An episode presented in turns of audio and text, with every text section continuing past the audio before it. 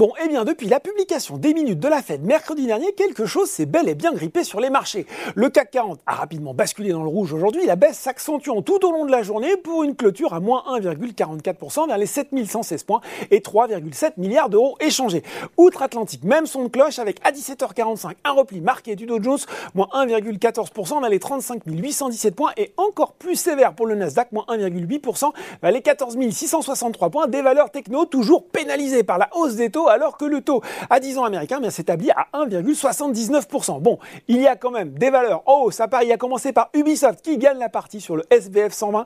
L'éditeur de jeux vidéo a indirectement profité de l'annonce du rachat de Zynga par Tech2 pour 12,7 milliards de dollars quand même.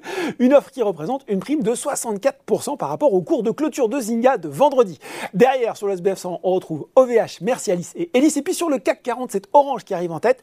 Selon les échos, Christelle Heidemann serait la candidate préférée Bruno Le Maire pour succéder à Stéphane Richard à la tête de l'opérateur de télécom.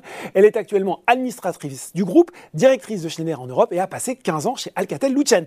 Le titre, Thales, était aussi à l'offensive alors que l'armée de l'air a confié au groupe d'électronique et de défense la maîtrise d'œuvre de l'entretien de tous les systèmes permettant de surveiller le ciel français. Un contrat d'une valeur de 1,5 milliard d'euros sur 10 ans. Euh, du côté des baisses, alors là, c'est carrément un gros gadin. Le titre Atos qui cède près de 17% sur la séance à 32,10 euros, un plus bas depuis euh, près de 10 ans et pour cause le groupe a fait état d'un chiffre d'affaires annuel non doutier de l'ordre de 10,8 milliards d'euros, en baisse d'environ 2,4% à taux de change constant, alors qu'il avait dit tabler sur des recettes stables. La marge opérationnelle ressent environ 4% contre un objectif de l'ordre de 6%, du pain sur la planche pour le nouveau directeur général Rodolphe Velmer qui a pris ses fonctions la semaine dernière. Derrière la biotech, Valneva n'est pas vacciné contre la baisse, moins 7,2% aujourd'hui et près de moins 35% depuis le début de l'année.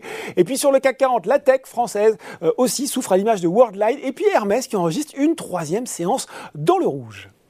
Voilà, c'est tout pour ce 100 ans. N'oubliez pas, tout le reste de l'actu éco et finance est sur Boursorama.